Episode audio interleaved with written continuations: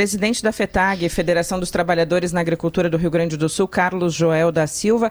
Antes mesmo de entrar nessas medidas listadas aí pelo Rodrigo e levadas pelo governador Eduardo Leite, quero pedir primeiro uma atualização do senhor sobre a situação que temos aqui no Rio Grande do Sul e sobre essa expectativa com a chuva dos próximos dias. Bom dia. Bom dia, Andressa. Bom dia, Rosane. Bom, Bom dia, dia, Giane. A, a chuva veio, né? Começou a vir mais homogênea, veio num volume maior, mas ainda tem regiões que nem as missões que as chuvas não vieram ainda para amenizar nem a falta de chuva para o plantio, né? Para, vamos dizer, para a, as plantas.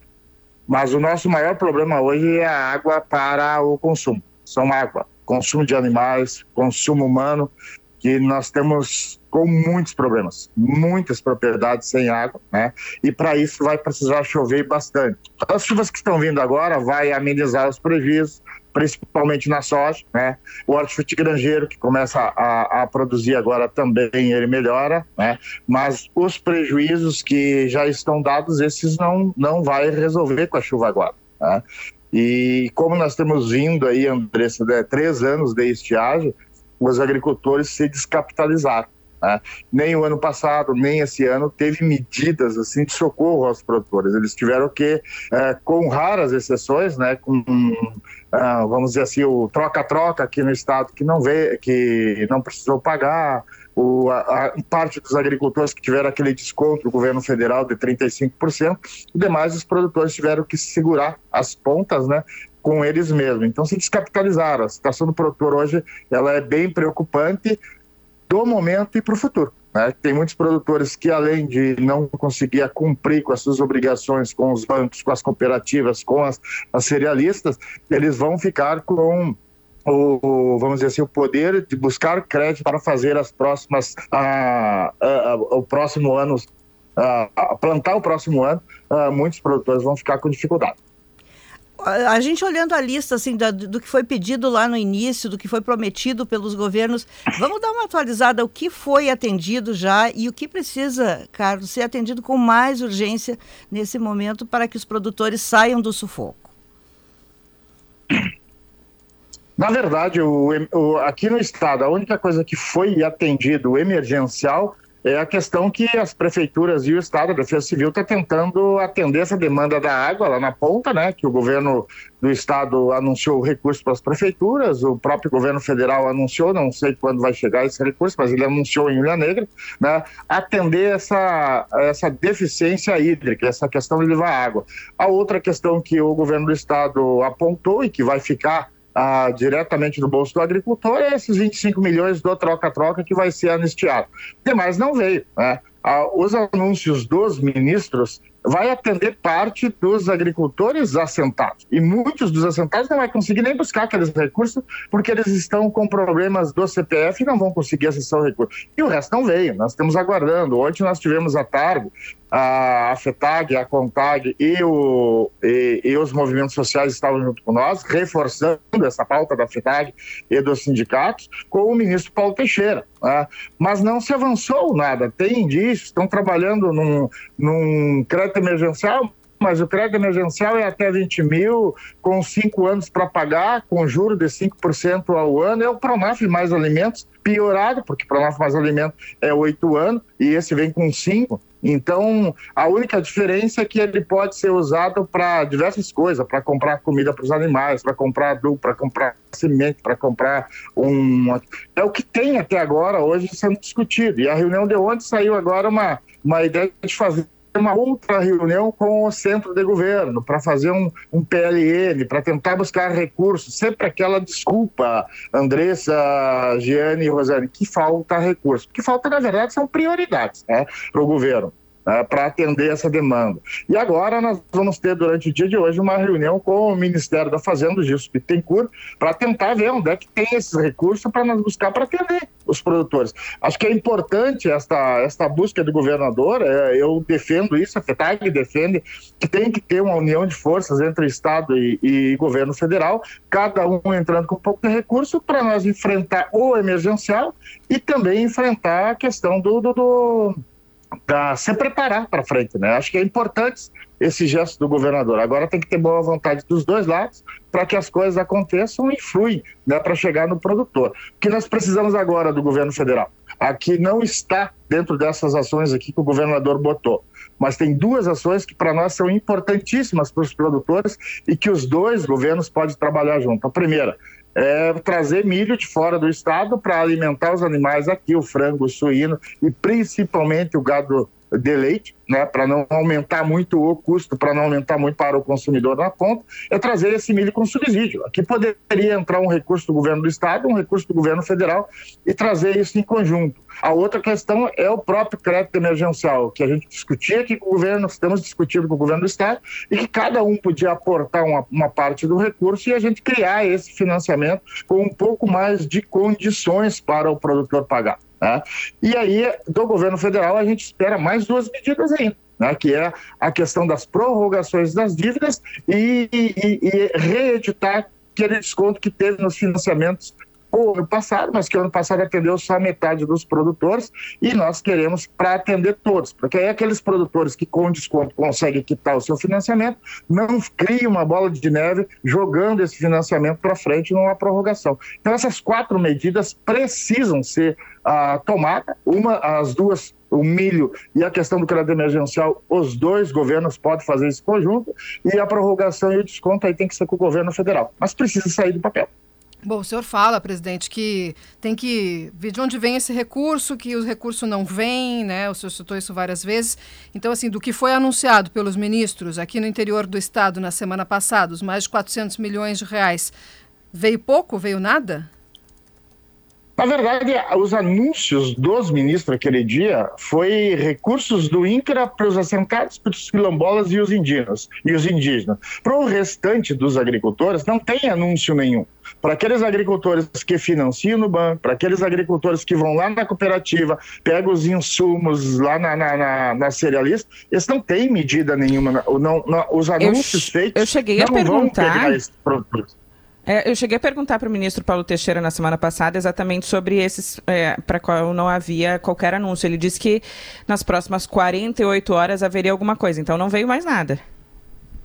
Não, não veio mais nada e, e, o, e, a nossa equipe que está em Brasília, conversava com eles agora de manhã, pelo que a gente está sentindo, está muito longe ainda de ter anúncios, né? O governo, o centro de governo não se mexeu. Tem o, ministro Paulo Teixeira ah, marcando reunião, fazendo reunião, discutindo, nos recebendo, trabalhando com os movimentos sociais, mas de fato anúncios para nós pelo que a gente vê, está muito distante ainda deles acontecer. E os, e os contratos estão vencendo dos nossos produtores na ponta. Essa é a dificuldade que nós temos hoje. Eu sempre fico um pouco intrigada quando se cria os chamados GTs, né? Grupo de trabalho.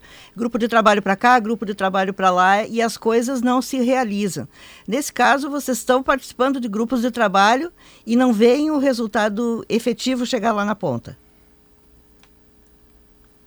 É, na verdade, nós estamos participando de reunião é que os grupos de trabalho eles estão muito distantes. Não tem hoje o grupo de trabalho que deveria ter entre os ministérios, pelo que a gente viu até agora, Rosane, não tem. Nós não temos, nós não temos vindo um grupo de trabalho do Ministério da Fazenda, da Casa Civil, uh, do Ministério da Agricultura, do Ministério do MDA, da, da do Desenvolvimento Regional social. A, a, gente não está vendo fluir esse grupo de trabalho. A gente está tendo, a gente está tendo reuniões, mas na prática o grupo de trabalho está entre o Ministério da, da Agricultura ali que, e, e o MDA e o desenvolvimento rural conversando, mas o centro de governo que teria que ter assumido esta pauta até agora não assumiu.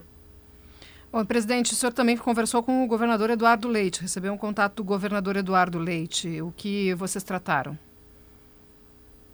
É, o que, que nós vimos ontem? A questão do milho ontem em Brasília, eles disseram, olha, o governo poderia, o governo federal teria disponibilidade para botar 30 milhões de reais, mas o governo do estado tem que botar 30 milhões de reais também. A cada um real botado para o milho, o governo do estado tinha que ter botado. Eu pedi isso ontem por telefone para o governador, ele disse que estaria me convidando para ir, talvez hoje ou amanhã, não sei que horas ele chega de Brasília de novo, né? Mas para a gente fazer uma conversa sobre esses temas aqui do Estado, da nossa pauta, que ainda está faltando respostas também do Estado nesta pauta, e ele está se proposando sentar com a gente para a gente retomar o diálogo sobre as propostas que faltam.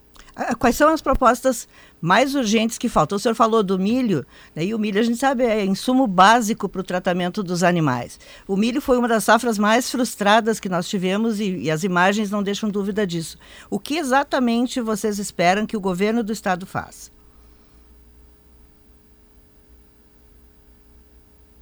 É, são, são essas quatro pautas. Vamos dizer, o milho, para vir para cá, são a questão do crédito emergencial, a questão das prorrogações alongadas, com prazos mais alongados, para o agricultor poder alongar e poder buscar financiamento, porque se ele usar, começar a usar de novo o, crédito, o manual de crédito, ele vai, eh, vai impactar as condições de pagamento dele e a próxima safra ele não vai conseguir fazer. Então tem que ter um alongamento através de uma resolução e o, não se preocupe que é o nosso sinal de 8h45. Pode continuar. Teve um corte mesmo, Rosé. Seriam essas quatro pautas que nós precisamos urgentemente tirar do papel. A última pauta, presidente, cortou a ligação na hora que o senhor estava falando, depois da prorrogação das dívidas. Qual é a última pauta?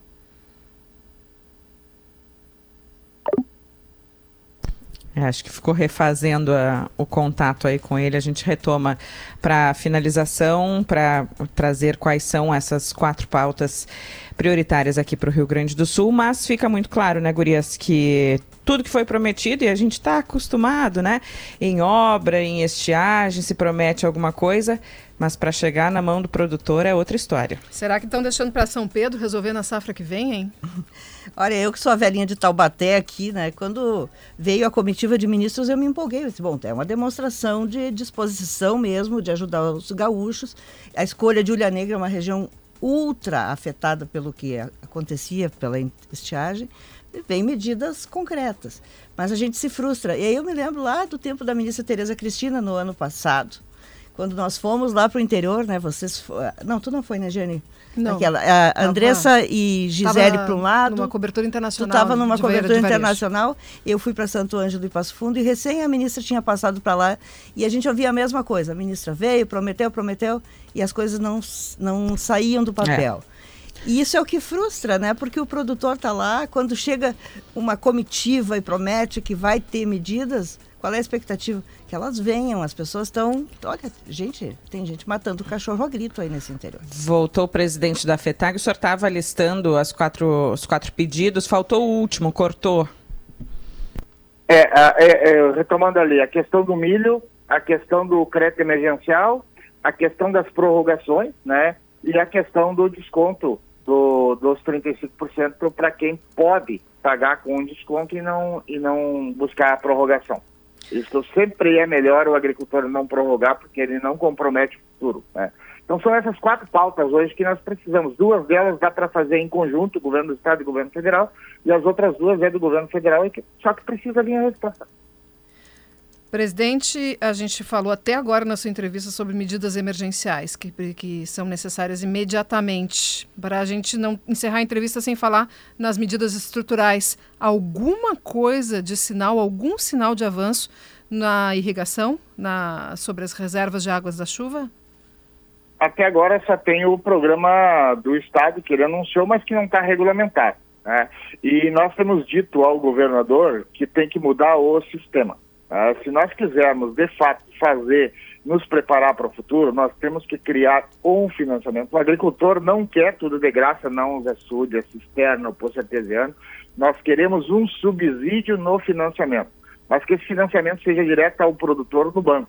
Aí, quando ele vai pagar as, as parcelas lá, ele tem um desconto previsto lá do subsídio. Aí nós vamos andar. Esse modelo em que o governador anunciou ano passado, de fazer através de convênio com as prefeituras, não deu certo, não vai dar certo.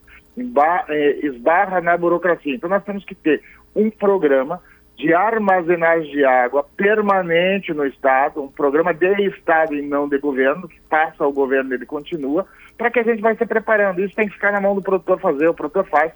Basta ter um projeto, um, um financiamento com condições para ele pagar e com subsídio. E o agricultor vai fazer. A gente vai, vai estar junto com o agricultor fomentando para ele fazer.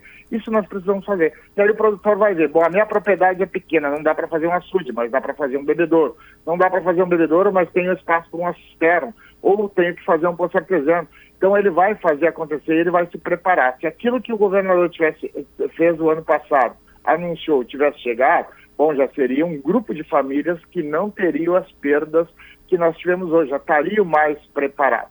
Essa história de que nós vamos, Andressa, Giane e Rosane, a fazer irrigação em todas as nossas propriedades, nós não vamos fazer isso, não, isso é inviável. Agora nós temos que preparar-se para ter água. E aí, a partir uhum. de nós ter água, aí nós vamos ver onde é que é viável fazer a irrigação ou não. Mas a água é fundamental, que a gente armazena. Não falta água ao longo do estado, falta reservatórios para nós pegar e fazer. E aí o entendimento também, inclusive das legislações, precisam ser melhor entendidas para que o agricultor possa ter segurança naquilo que ele vai fazer na propriedade. Nós lhe agradecemos, presidente da Federação dos Trabalhadores na Agricultura aqui do Rio Grande do Sul, a FETAG, Carlos Joel da Silva. Bom dia para o senhor. Eu que agradeço a oportunidade. Bom dia para vocês. Esperamos que venha a chuva em abundância para nós, para nós equilibrar e também que os dois governos entendam a necessidade de ter medidas rápidas. Um abraço para vocês. E nesse momento, infelizmente, também. a gente tem é, mais perspectiva de chuva do que da chegada desses recursos, pelo visto. É verdade. É. Infelizmente. Um abraço. É. Vamos lá, pelo menos que venha a chuva que São Pedro nos ajude.